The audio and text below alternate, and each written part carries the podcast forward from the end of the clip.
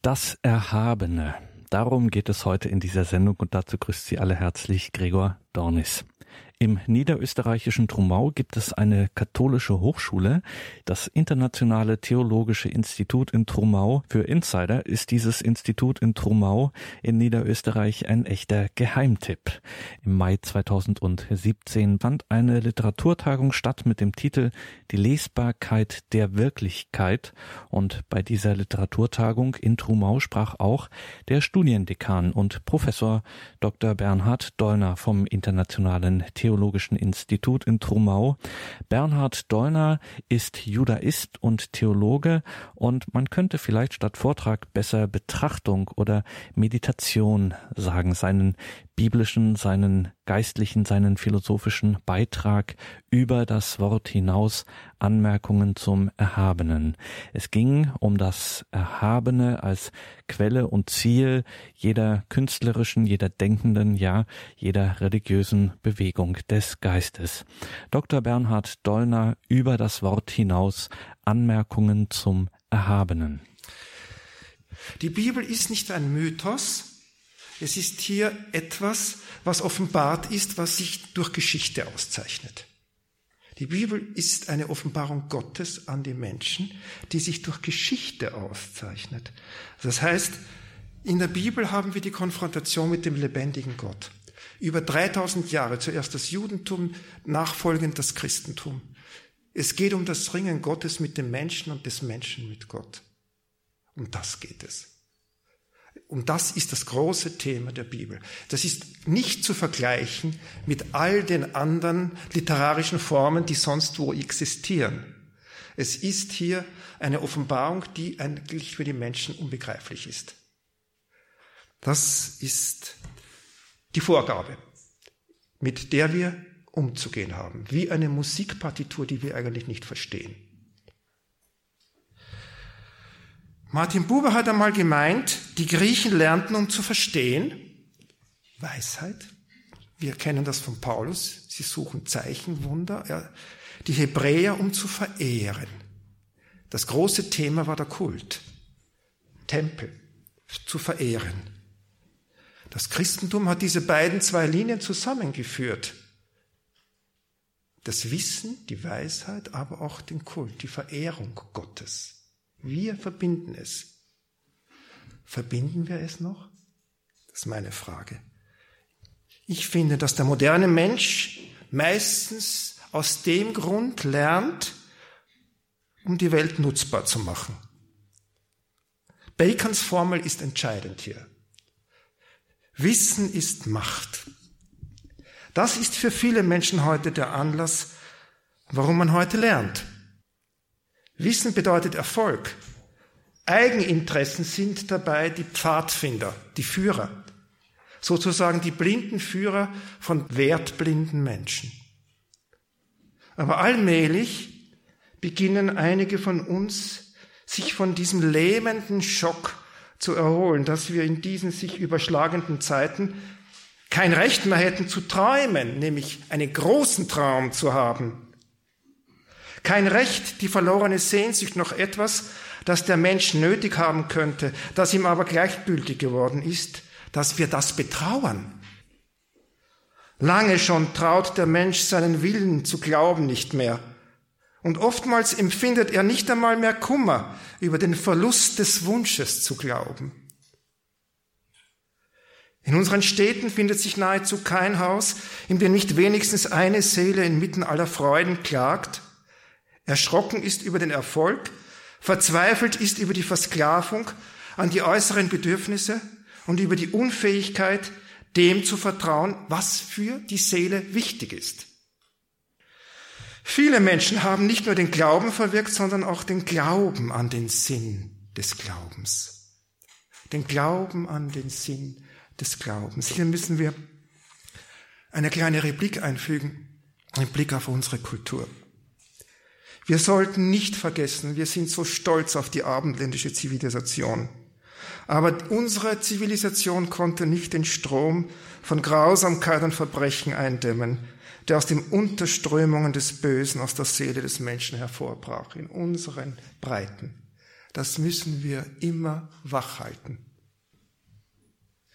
Ja, es ist in der Tat schwierig, einen Weg zur tieferer Erkenntnis zu finden, zur Gotteserkenntnis, wenn man in einem Gedankensystem gefangen ist, in dem Wissen Macht bedeutet, in dem Worte gleichbedeutend sind mit Bedürfnissen, wenn wir alle, um ein biblisches Bild heranzuziehen, vom Goldrausch und Sinnenrausch besessen sind was wird die Folge sein? Der einzige Gott, dem wir begegnen, ist das goldene Kalb. Wenn die Welt und der Mensch nur ein Werkzeugkasten unserer eigenen Bedürfnisse wird, dann weist nichts mehr über das Existierende hinaus. Nur wenn die Welt, die Natur, der Mensch als Geheimnis und mit der Aura der Erhabenheit umgeben erfahren wird, wird alles zum Anruf für uns, nämlich zum Anruf über uns selbst hinaus. Ich möchte hier auch anführen, weil wir das Wort Wirklichkeit so heute so oft besprochen haben. In der hebräischen Sprache heißt die Welt Olam. Olam. Die Wurzel von Olam ist Alam, das heißt verborgen. Das, was wir sehen, ist sichtbar und zugleich verborgen. Aber wir sehen nur flach. Wir sehen, was wir sehen. Wir sehen nicht mehr, dass sie auch diese Dimension hat. Die Verborgenheit, eine Anspielung auf etwas, was größer ist als das, was wir denken, als das, was unsere Konzepte sind. Olam ist Alam. Die Welt ist etwas Verborgenes, so wie jeder Mensch Olam Alam ist. Also ein offensichtliches und zugleich Verborgenes. Das Gefühl für Größe und Erhabenheit ist nahezu aus dem Bewusstsein des modernen Menschen verschwunden. Unsere Bildungssysteme betonen, wie wichtig es ist, ein kritisches Bewusstsein zu entwickeln, zu lernen, die Machtverhältnisse in der Wirklichkeit auszunützen, zu verstehen, um eine höchstmögliche Befriedigung der eigenen Bedürfnisse zu erzielen.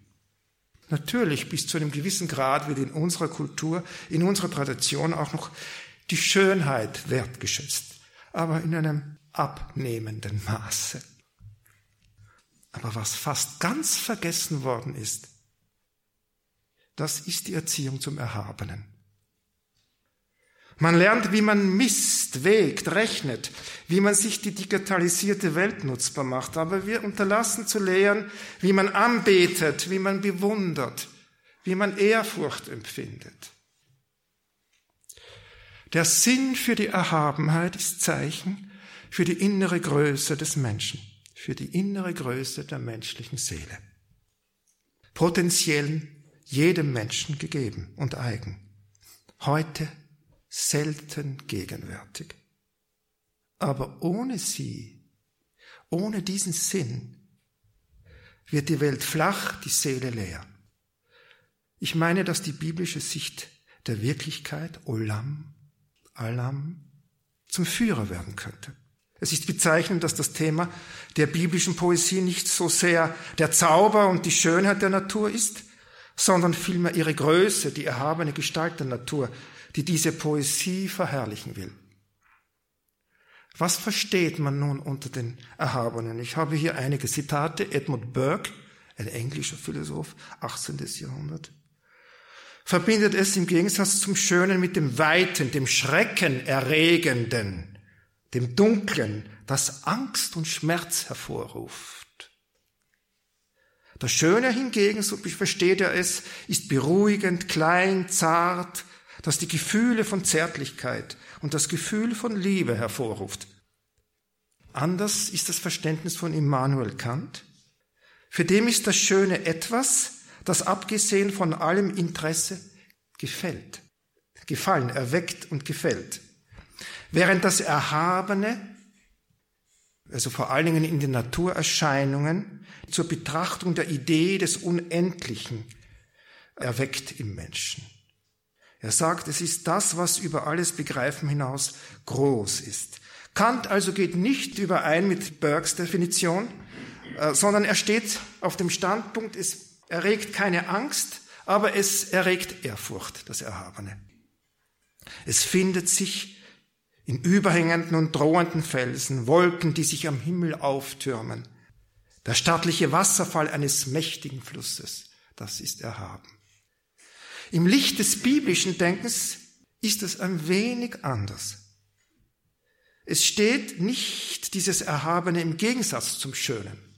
Das Schöne, schöne Dinge können auch in guten Taten und, und im, im Suchen nach der Wahrheit gefunden werden. Also das Erhabene ist nicht nur beschränkt auf Phänomene, auf eine Ästhetik, sondern eine Tat kann erhaben sein. Es gibt eine rabbinische Geschichte, die das wunderbar ausdrückt. Es kommt ein Schüler zurück von einem großen Rabbiner und dann fragen sie ihn, was hast du gelernt? Und die haben natürlich gemeint, dass er große, große Traktate studiert hat und sich tief verinnerlicht hat in der Weisheit und nahe dem Göttlichen nun ist. Und er gibt diese Antwort, ich habe gelernt, wie er sich die Schuhe bindet. Das ist Erhabenheit. In der Tat, im Ausdruck. Also es geht um die Suche der Wahrheit, es geht um das richtige Verhalten, um das richtige Benehmen, um die gute Tat. Die Wahrnehmung des Schönen kann natürlich auch der Anfang für die Erfahrung des Erhabenen sein. Es ist etwas, das wir zwar sehen, das Erhabene, und jetzt beschreibe ich es, aber nicht imstande sind mitzuteilen. Es ist der schweigende Hinweis der Dinge auf eine Bedeutung, die größer ist als sie selbst.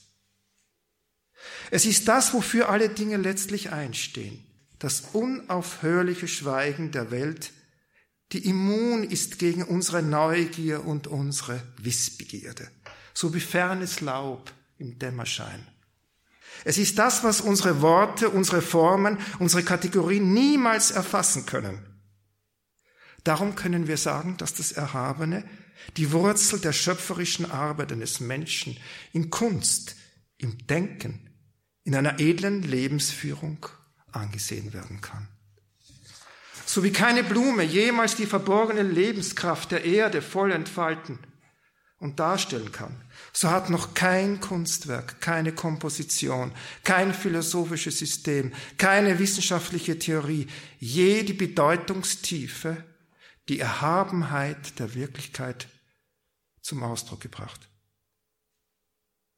zum Ausdruck gebracht, nämlich in deren Anschauung die Seelen der Heiligen, der Künstler und der Philosophen leben.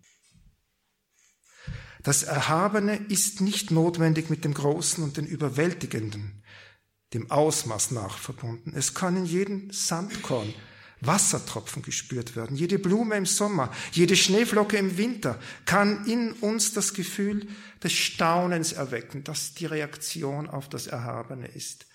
Also der Anfang des Staunens ist verbunden mit der Wahrnehmung des Erhabenen. In ihren Blühen kann mir die kleinste Blume Gedanken wecken, oft zu tief für Tränen. William Wordsworth. Erhabenes Gefühl von etwas, das viel tiefer eingegossen ist. Das wohnt im Licht von untergehenden Sonnen, in Meeresweite und lebendiger Luft, im Blau des Himmels und im Geist des Menschen. Antrieb und Geist, der die gedachten Dinge, der alles, was gedacht ward, je, treibt fort und jedes Ding durchkreist. Jedoch das Erhabene an sich hat für den Menschen der Bibel nicht die letzte Bedeutung. Für ihn ist es nur die Weise, wie die geschaffenen Dinge auf die Gegenwart Gottes reagieren. Es ist nie der letzte Aspekt der Wirklichkeit, keine Qualität, die für sich selbst etwas bedeutet. Das Erhabene steht für etwas Größeres, für eine Beziehung, die weiter reicht, als das Auge sehen kann. Das Erhabene ist nicht einfach da, es ist kein Ding, keine Eigenschaft. Es ereignet sich. Es ist eine Tat Gottes. Ein Wunder. Ein Wunder. Demnach wird ein Berg nicht nur als ein Ding angesehen in der Heiligen Schrift. Er kann für die Präsenz Gottes stehen. Für Gott selbst. Petrus ist Fels. Was ein Stein zu sein scheint, ist wunderbar. Es gibt erhabene Fakten, es gibt, die gibt es eigentlich nicht. Es gibt erhabene Fakten? Nein, es gibt sie nicht. Es gibt nur göttliche Akte. Im biblischen Sinne kann ein Kieselstein am Wege bedeutend werden, denn auch die Steine in der Mauer werden schreien. Der Stein, den die Bauleute verworfen haben, ist zum Eckstein geworden. Es offenbart sich nicht nur in aufgetürmten Wolken, sondern auch im Regen, den Gott fallen lässt. Das erfülle die Einöde und die Wildnis und bewirkt, dass die Knospen der zarten Kräuter sprießen.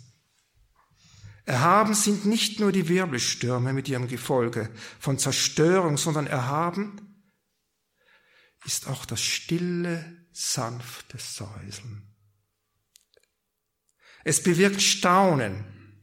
Berg definiert es, es, diese Staunen als einen Seelenzustand, in dem alle Bewegungen durch ein bestimmtes Maß an Entsetzen aufgehoben sind.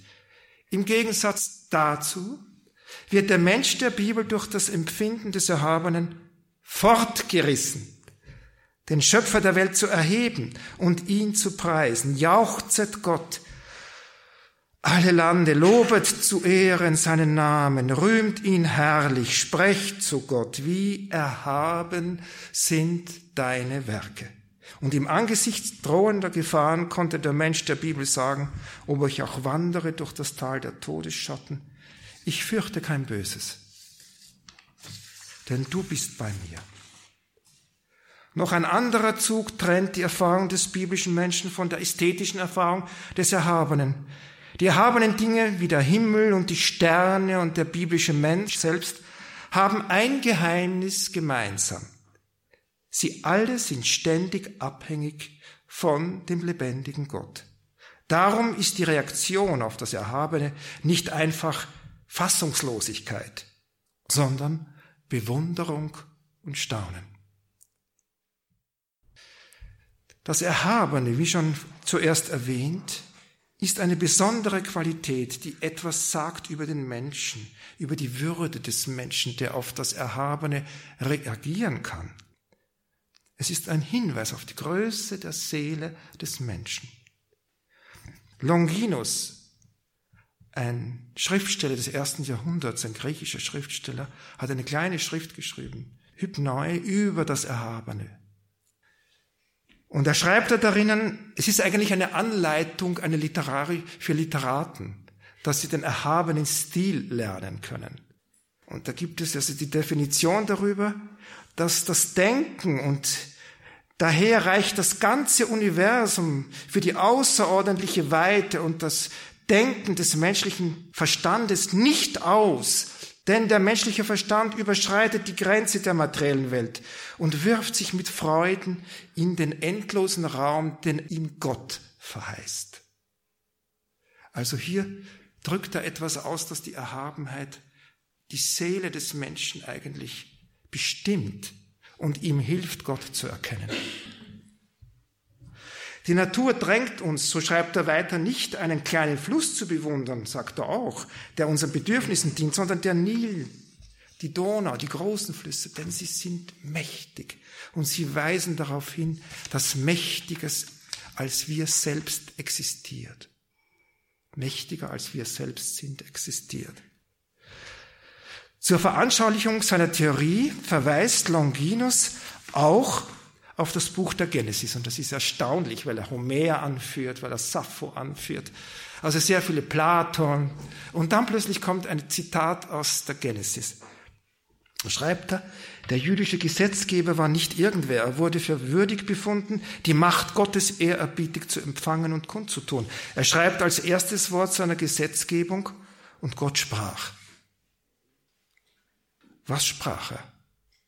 Es werde Licht und es ward Licht. Es werde Land und es ward Land. Gott sprach. Womit können denn solche Aussagen verglichen werden? Sollten sie im Rahmen unseres eigenen Weltbildes interpretiert werden, unserer eigenen Vorstellungen, unserer eigenen Denkkonzepte? Sollte das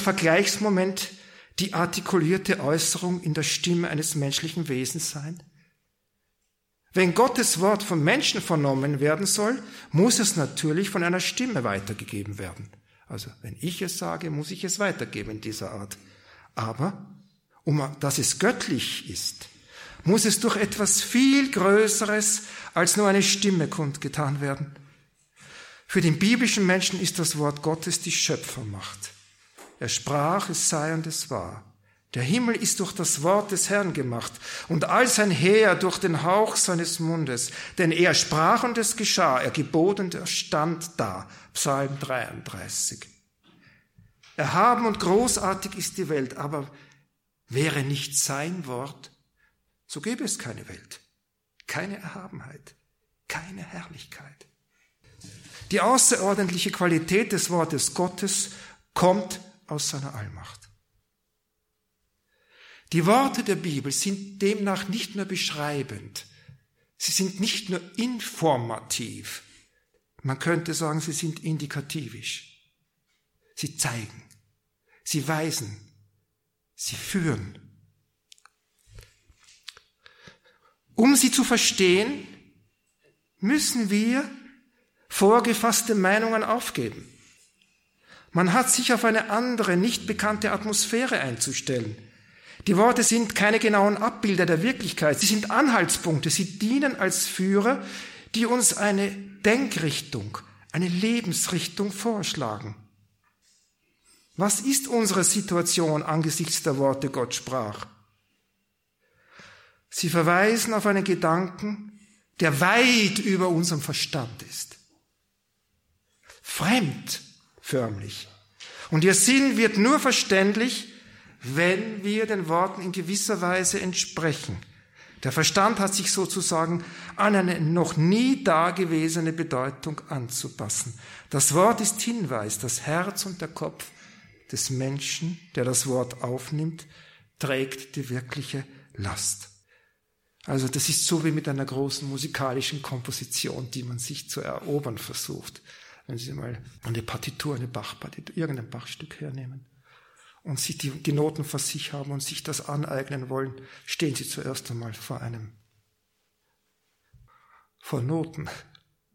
Und bis es, dass es klingt, dass es von sich selbst her klingt, dass es seine Geheimnisse her schenkt, das dauert.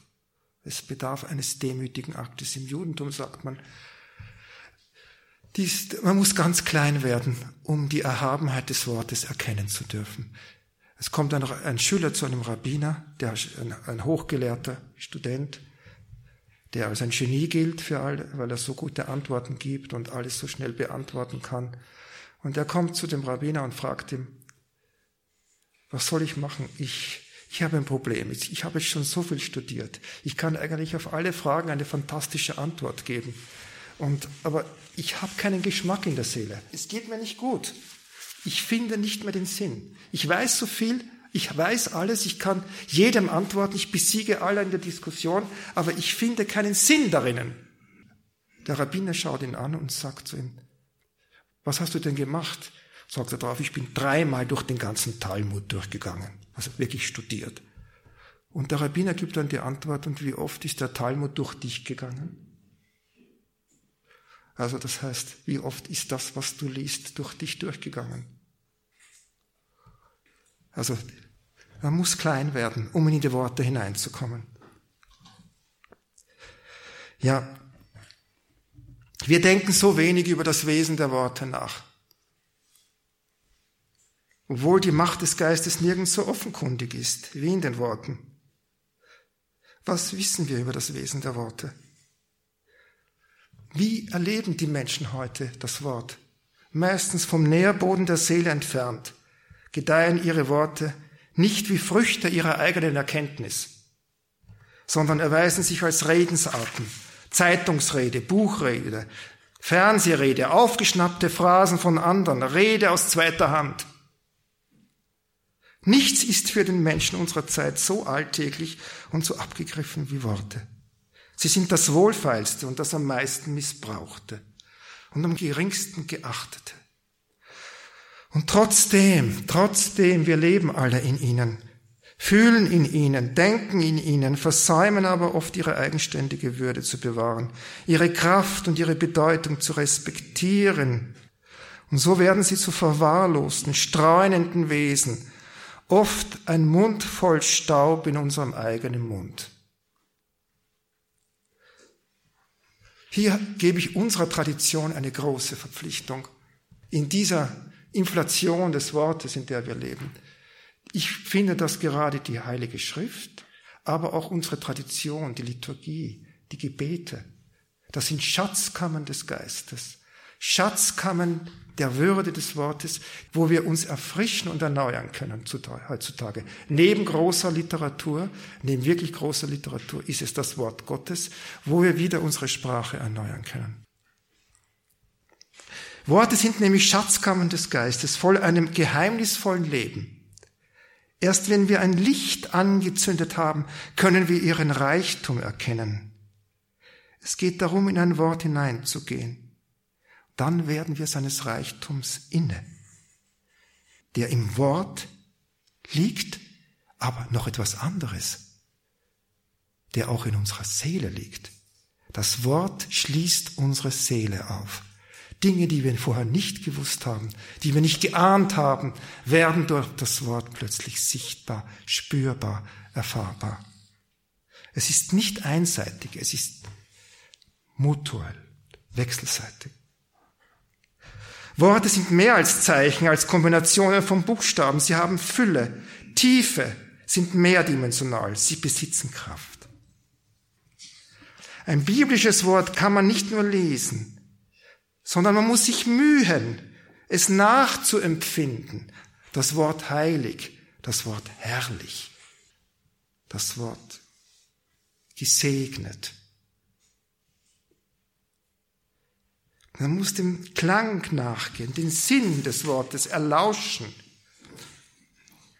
Und wir müssen uns in seine Vorstellung einfühlen, mit der es gefüllt ist. Im Buch der Psalmen beginnen einige Lieder mit den Worten für David, ein Psalm für David. Andere mit dem Anfang ein Psalm für David. Der Talmud erklärt dazu, wenn David zu singen begann und dann die Inspiration über ihn kam, war es für David ein Psalm. Wenn aber zuerst die Inspiration über ihn kam und er darauf sang, dann war es ein Psalm für David. Also das heißt, mit dem Wort Gottes muss man arbeiten. Man muss sich bereiten, offen sein, aber sich auch um das Gott, Wort Gottes mühen. Inspiration ist ein Geschenk, aber es gibt auch eine Vorbereitung für die Inspiration. Gibt es Kennzeichen des Erhabenen? Das, jetzt komme ich wieder auf Longinus zurück. Kennzeichen, die wir wahrnehmen können, wenn etwas erhaben ist. Vor allen Dingen in der Literatur. Erhabenes regt zu langem Nachsinnen an. Wahrhaft groß ist nur, was zu langem Sinnen, Anadeoresis anregt, so heißt das Wort. Es ist das, wogegen man eigentlich nur schwer oder besser überhaupt nicht ankommt und das sich unauslöschlich dem Gedächtnis einprägt. Und das ist schön. Und das ist wahrhaft erhaben, das jederzeit und allen gefällt. Ich denke an ein Mozart-Zitat, das mir immer wieder in den Sinn kommt, wo er sagt, in seine Kompositionen, es muss den Kenner befriedigen, aber es muss auch dem Dilettanten Genuss verschaffen, mit einem Wort, also auch erfreuen. Das ist Erhaben. Wenn Menschen aus verschiedener Tätigkeit, Lebensform, Geschmack, Sprache alle zugleich ein und dasselbe meinen, dann bietet das gleichlautende Urteil so ungleich gestimmter Menschen die starke und unbestreitbare Gewähr für das Bewunderte. Nach Longinus gibt es fünf Quellen für den hohen Stil. Hoher Stil, so drückt er das aus. Da gibt es fünf Quellen, äh, die ich kurz anschneiden möchte. Es ist die Fähigkeit, erhabene Gedanken überhaupt zu denken. Dass man, sie, dass man das denkt, dass man die Seele gestimmt ist, erhabene Gedanken aufzunehmen.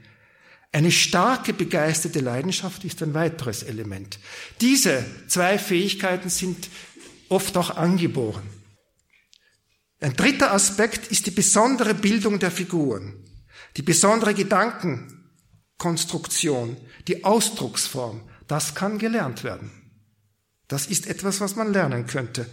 Ich gebe hier ein Beispiel, das wird hier angeführt.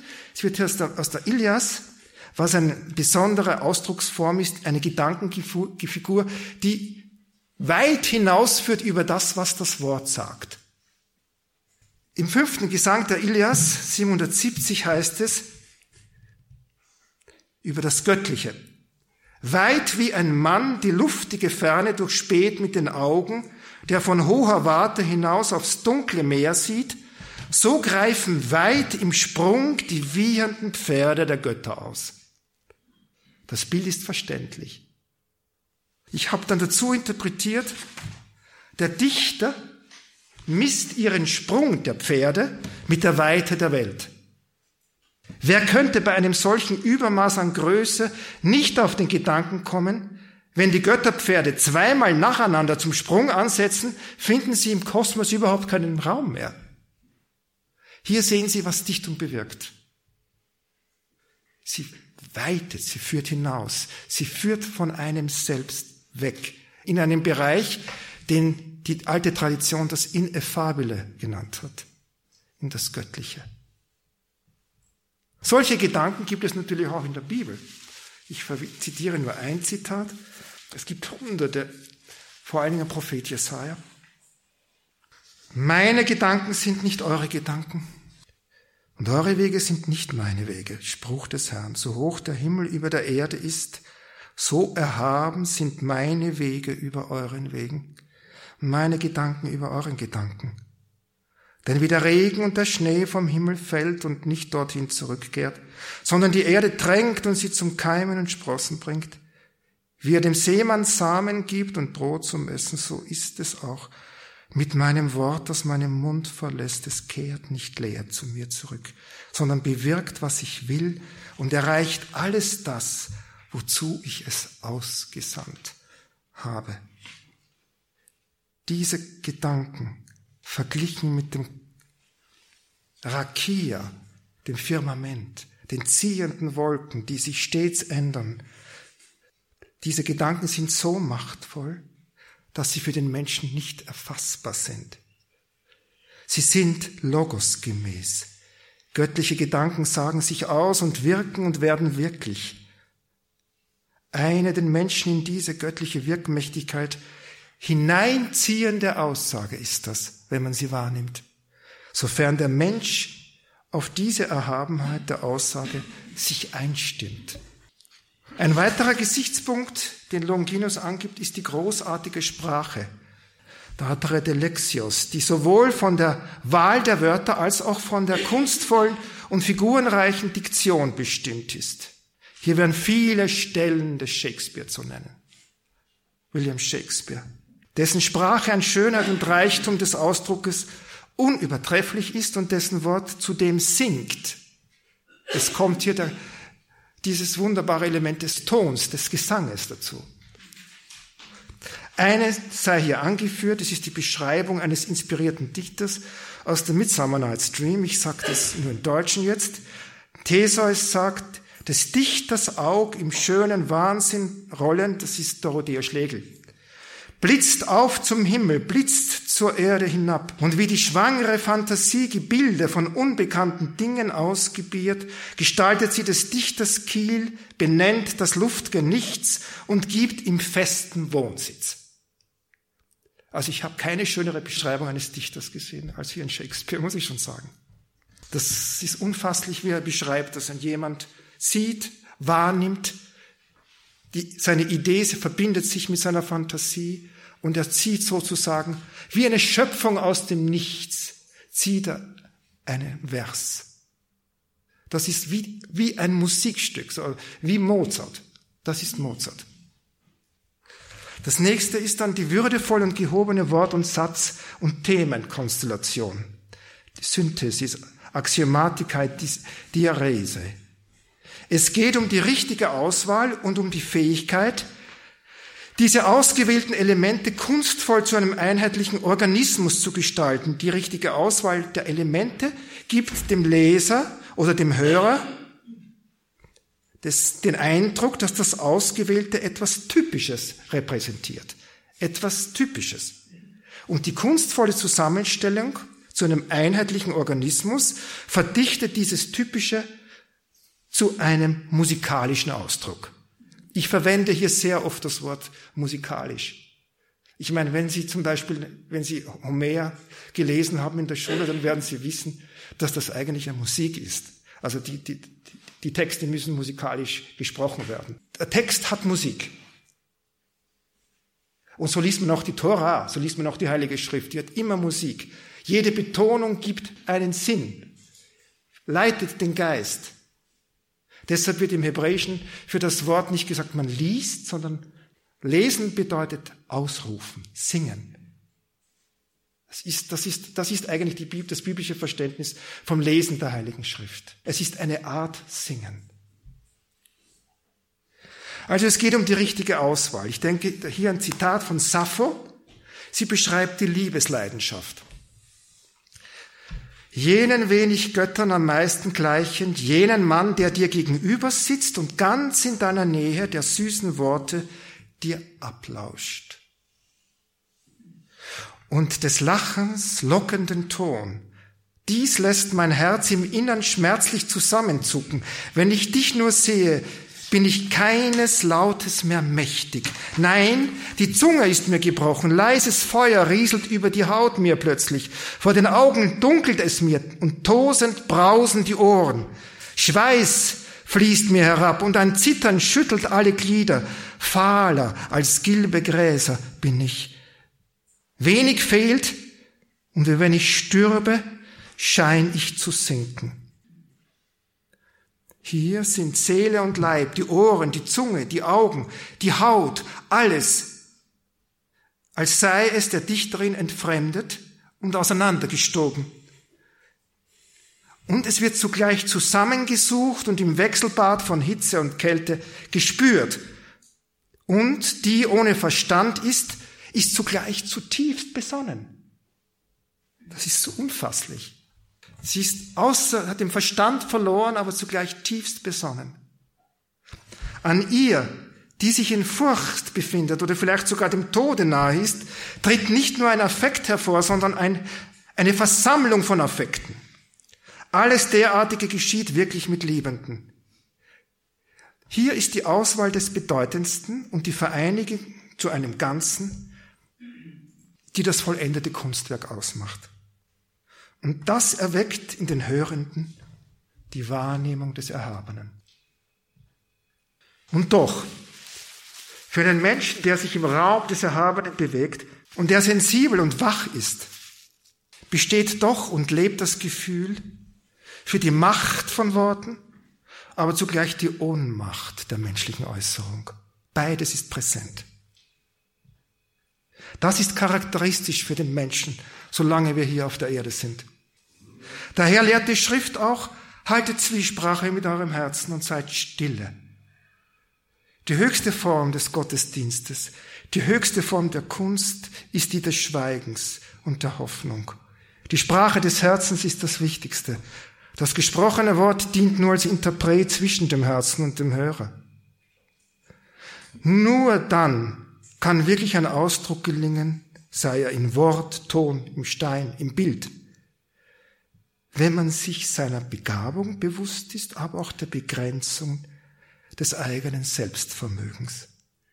Der Versuch, das zu vermitteln, was wir sehen, hören und nicht sagen können, nicht sagen können, ist das ewige Thema der unvollendeten Symphonie des Menschen. Ein Unterfangen, bei dem Angemessenheit selten erreicht wird. Alle große Kunst ist davon bestimmt, Sie wächst aus dem Nährboden lautloser Stille, welche die Welt durchdrängt, trotz unseres Lärms und unserer Gier. Wie gering und einfach die Dinge dann auch sein mögen. Ein Blatt Papier, ein Brotkrümel, ein Wort, ein Seufzer, ein Säuseln, ein Vogelgesang. Sie können auf einmal bedeutend werden, denn sie bergen und bewahren ein niemals endendes Geheimnis und erwecken ein nie endendes Erstaunen. Ist dieses ein flüchtiger Blick auf Gott? Eine Verwandtschaft mit dem Geist des Seins, ein Aufblitzen eines Willens, der aus den Gestaden der Ewigkeit herweht? Hohe Kunst ist eine hohe Form des Schweigens, auch wenn sie sich der Töne, der Farben, des Steines, des Wortes bedient und durch das Vorgestellte einer Größe dient, die weit über die, das Dargestellte hinausragt und die denjenigen, der sich dafür öffnet, über sich hinausführt. Das Selbst ist stumm. So viel wird nur vernommen und wie wundersam unsere Seele lernt bei diesem Hören, wird ergötzt, so als hätte sie das Selbstgehörte erschaffen das Gesehene selbst getan. Zweifach ist das Schweigen. Das eine ist Lautlosigkeit, sich dem Sprechen enthalten. Das andere ist inneres Schweigen, Selbstvergessenheit, Stille. Die Erfahrung des Elia, des Propheten Elia, kann hier wegweisend sein der von der Lautlosigkeit zur Selbstvergessenheit fortschreitet, vom Zustand des Hörens in die Tiefe des Lauschens hinabsteigt, dorthin, wo einer nicht mehr sein Wort hat, sondern das Wort empfängt. Und siehe, der Herr zog vorüber. Vor dem Herrn zog ein großer, heftiger Sturmwind einher, der die Berge spaltete und die Felsen zerbrach. Aber der Herr war nicht im Sturm. Und nach dem Sturm ein Erdbeben. Und nach dem Erdbeben kam ein Feuer. Aber der Herr war nicht im Feuer. Nach dem Feuer kam eine leise, sanfte Stimme verschwebenden Schweigens. So ist der hebräische Text. Eine sanfte Stimme verschwebenden Schweigens. So viele Werber, Wörter werden da gefügt, um dieses Mysterium auszudrücken. Erst als der Prophet das Unhörbare zu vernehmen beginnt, da verbirgt er sein Antlitz. Er ging hinaus und stellte sich an den Eingang der Höhle, um der Stimme zu lauschen. Die Stimme, die er vernahm, war fast lautlose Stimme. Unser Sprechen sowohl wie unser Schweigen bleiben, solange wir auf dieser Erde sind, Fragment. Doch es gibt eine Ebene, die doch uns geschenkt ist, die ich besonders hier betonen möchte. Es ist die Ebene des Liedes. Es gibt drei Wege, auf denen ein Mensch seinen tiefen Kummer und auch seine Freude Ausdruck geben kann. Auf der tiefsten Stufe weint der Mensch oder er dankt, er lobt. Auf der zweiten Stufe schweigt er. Und auf der höchsten Stufe weiß er seinen Kummer und seine Freude zum Lied umzustimmen. Wirkliche Dichtung ist Gesang. Wirkliche Dichtung ist Gebet. Ja. So, es ist genug. Danke.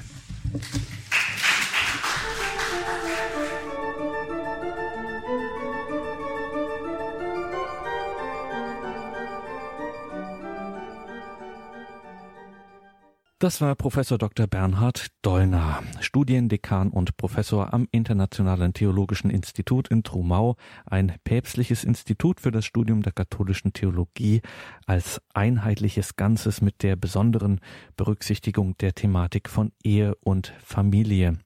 Professor Bernhard Dollner sprach hier in Trumau in Niederösterreich im Mai 2017 bei einer Literaturtagung und sein Thema war über das Wort hinaus hinaus Anmerkungen zum Erhabenen. Wenn Sie sich für dieses Internationale Theologische Institut in Trumau interessieren, schauen Sie ins Infofeld zu unserer Sendung auf unserer Homepage horeb.org. Dort haben wir das entsprechend verlinkt. Ich sagte es am Anfang, für Insider ist das ein Geheimtipp, insbesondere das Studium Generale, selbst aus dem hohen Norden in Deutschland, machen sich Interessierte auf den Weg für Studienaufenthalte im niederösterreichischen Trumau in der Begegnung mit dem Erhabenen, so haben wir am Schluss gehört, dankt der Mensch zunächst oder er weint oder er lobt, dann schweigt er und schließlich weiß er seinen Kummer und seine Freude zum Lied umzustimmen. So hat es Bernhard Deuner formuliert und am Ende sagte er, wirkliche Dichtung ist Gesang, wirkliche Dichtung ist Gebet. Und wer dafür einen Beleg sucht, der findet ihn unter anderem bei der Schriftstellerin und Übersetzerin Claudia Sperlich aus Berlin. Und so wollen wir diese Sendung auch mit so einer Dichtung als Gebet ausklingen lassen, mit dem Sonettenzyklus von Claudia Sperlich Geist, Feuer, erschienen in ihrem Band Zyklische Sonette. Claudia Sperlich, Geistfeuer. Geistfeuer, Sonettenkranz. Auch meiner schönsten Träume buntes Funkeln ist nicht die Wahrheit Gottes, die wir hören, und wenn auch Menschenworte uns betören, dich trügt man nicht, du lässt uns nicht im Dunkeln.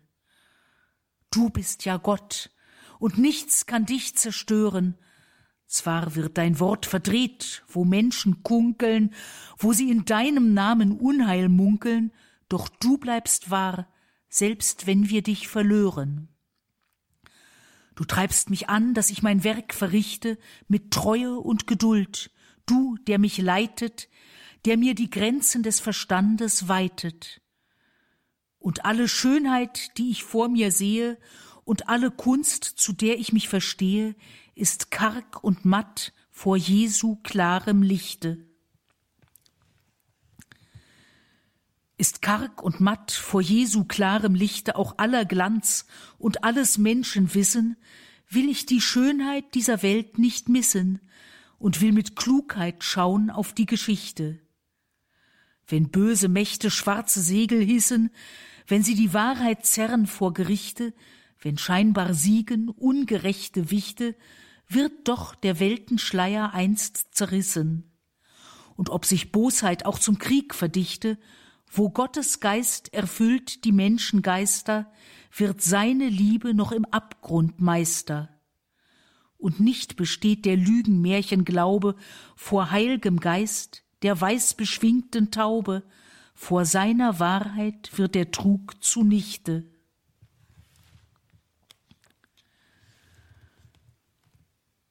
Vor seiner Wahrheit wird der Trug zunichte, doch diese Wahrheit geht einher mit Güte, Nichts ist so arg, dass keine Gnade blüte, nichts so verkehrt, dass nicht sein Wort es richte. Wenn ich vor Selbstbetrug die Seele hüte, mein Denken und Empfinden prüfend sichte, mein Handeln und mein Fühlen streng gewichte und über Möglichkeit und Folgen brüte, erkenne ich viel Eitelkeit und träume und ahne, was ich ohne Gott versäume, wenn ich nur höre, was die Nachbarn munkeln. Ein Menschentraum ist Keim, kann nicht genügen, er kann verkümmern, kann den Träumer trügen, den Traum kann viel, den Herrn kann nichts verdunkeln. Den Traum kann viel, den Herrn kann nichts verdunkeln. Von seinem Licht kann bilden man und malen, von seinem Glanz kann die Musik erstrahlen, von seinem Feuer kann die Sprache funkeln. Mich trägt sein Wort durch Finsternis und Qualen, ganz gleich, was Toren und was Spötter munkeln und was sie gegen Jesu Jünger kunkeln, auch wenn sie mit Erfolg und Wissen prahlen in tiefster Finsternis der Weltgeschichte, in Krieg und Not und zügellosem Morden, ist Bruder er und Kind und Licht geworden. Ich glaube nicht gedankenlos ins Blaue, wenn ich dem Wort mit Überlegung traue, von lautren Zeugen stammen die Berichte. Von lautren Zeugen stammen die Berichte, wenn auch in fremden und uralten Bildern sie ungewöhnliches Erleben schildern, sind sie der Schreiber eigene Geschichte. Dies Zeugnis dient nicht nur die Angst zu mildern, es spiegelt nicht verworrene Traumgesichte, es zeigt der Wahrheit Ewigkeit und Dichte, es lässt uns in der Wildnis nicht verwildern. So viele haben in ihm Sinn gefunden und ließen sich vom Wort zur Güte leiten, und so viel Liebe konnte es bekunden. Die gute Botschaft führt durch alle Zeiten, und was da strahlt in herbem Weltendunkeln, kein Märchen ist's bei Spindeln und bei Kunkeln. Kein Märchen ist's bei Spindeln und bei Kunkeln, nicht obrigkeitliche Beruhigungspille und kein Traktätchen, keine Hauspostille, kein hübscher Tant mit trügerischem Funkeln.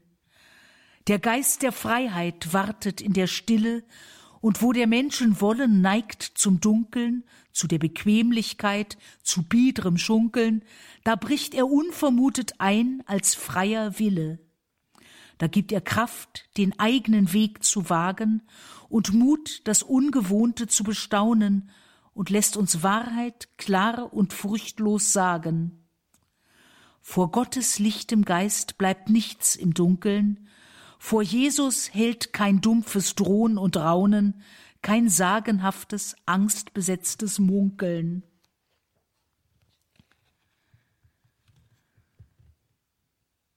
Kein sagenhaftes, angstbesetztes Munkeln soll Jesu Botschaft je zum Zwang verkehren. Der klare, freie Glaube wird sich wehren, wo Macht und Gier von Glaubensnutzen kunkeln.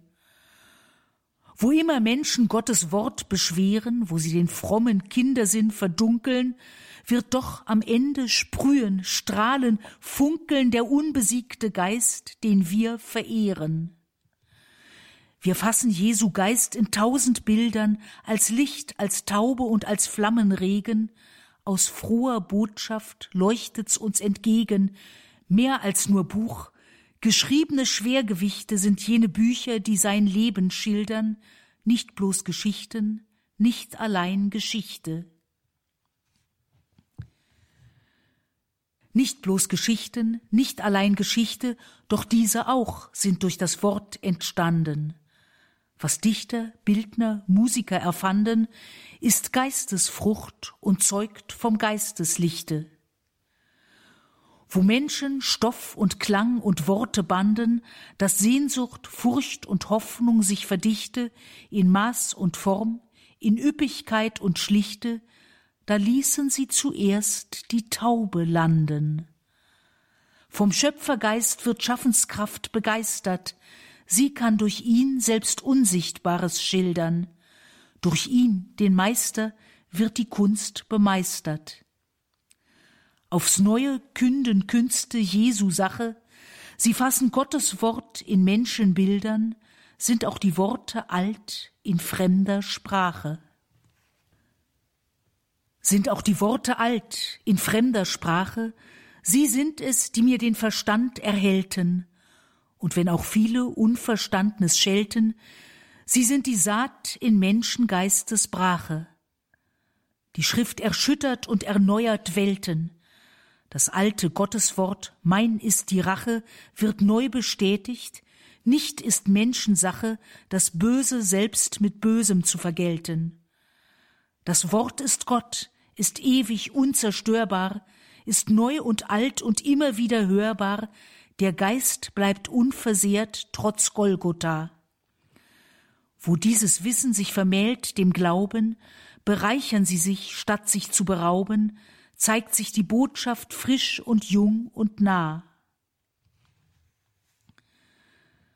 Zeigt sich die Botschaft frisch und jung und nah, wie soll sie ungelesen dann verstauben?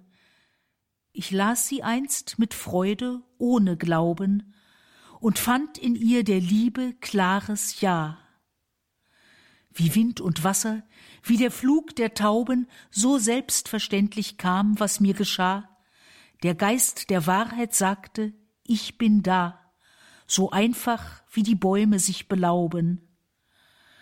Was ich in jenen alten Schriften sah, das liebte ich wie Märchen oder Sagen, bis endlich ich die Schrift als wahr erkannt. Das Wort begeistert Seele und Verstand. Das Wort wird mich in aller Wirrnis tragen. Der Vater, Sohn und Geist ist ewig da. Der Vater, Sohn und Geist ist ewig da, der werden ließ, was er in Liebe dachte, sich selbst aus Liebe allen Menschen brachte, der eine in den drei ist allen nah. Der Große, der sich selbst so winzig machte, der Unsichtbare, den die Menschheit sah, in Bethlehem und dann auf Golgotha, der als ein Mensch für Menschen betend wachte. Er ist so hoch und kommt in alle Tiefen, er führt aus dumpfer Finsternis ins Freie, wo immer Menschen ehrlich nach ihm riefen. Der Geist befeuert mich zu Jesu Sache, und er gesellt sich, wenn ich zu ihm schreie, zu meines Geistes erdgebundener Brache.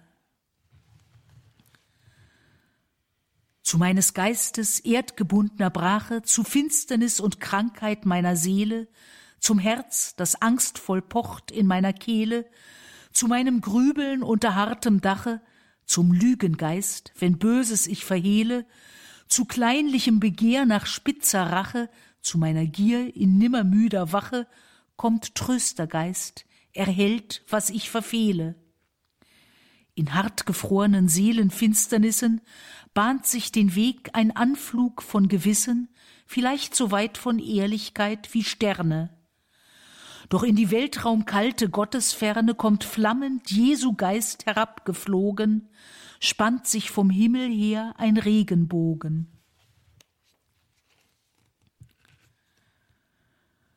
Spannt sich vom Himmel her ein Regenbogen und blüht das Land, wo Regen es begossen, und grünt ein Baumstumpf neu mit jungen Sprossen, und kommen Storch und Schwalbe angeflogen, wird Brot geteilt und freundschaftlich genossen, und hartes Wort nicht allzu schwer gewogen, und Saat der Liebe sorgsam aufgezogen, dann seh ich alle Welt vom Geist umflossen.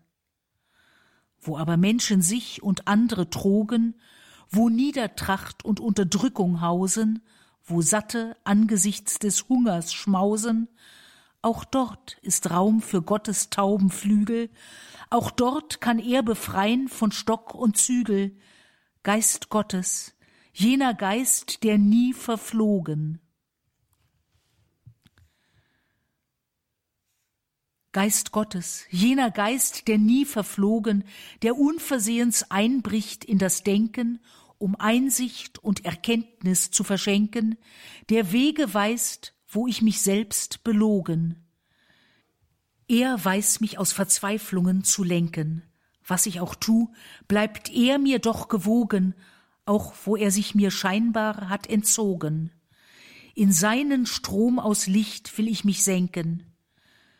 Wenn bittre Tage meinen Geist verdunkeln, wenn Zorn und Wut die Seele mir versehren, kann er allein die Finsternis vertreiben.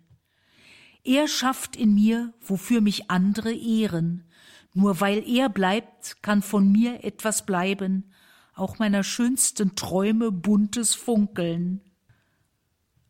Auch meiner schönsten Träume buntes Funkeln ist karg und matt vor Jesu klarem Lichte. Vor seiner Wahrheit wird der Trug zunichte, den Traum kann viel, den Herrn kann nichts verdunkeln. Von lautren Zeugen stammen die Berichte, kein Märchen ist's bei Spindeln und bei Kunkeln, kein sagenhaftes, angstbesetztes Munkeln, nicht bloß Geschichten, nicht allein Geschichte. Sind auch die Worte alt, in fremder Sprache, zeigt sich die Botschaft frisch und jung und nah. Der Vater, Sohn und Geist ist ewig da. Zu meines Geistes erdgebundener Brache spannt sich vom Himmel her ein Regenbogen, Geist Gottes, jener Geist, der nie verflogen. Wenn ich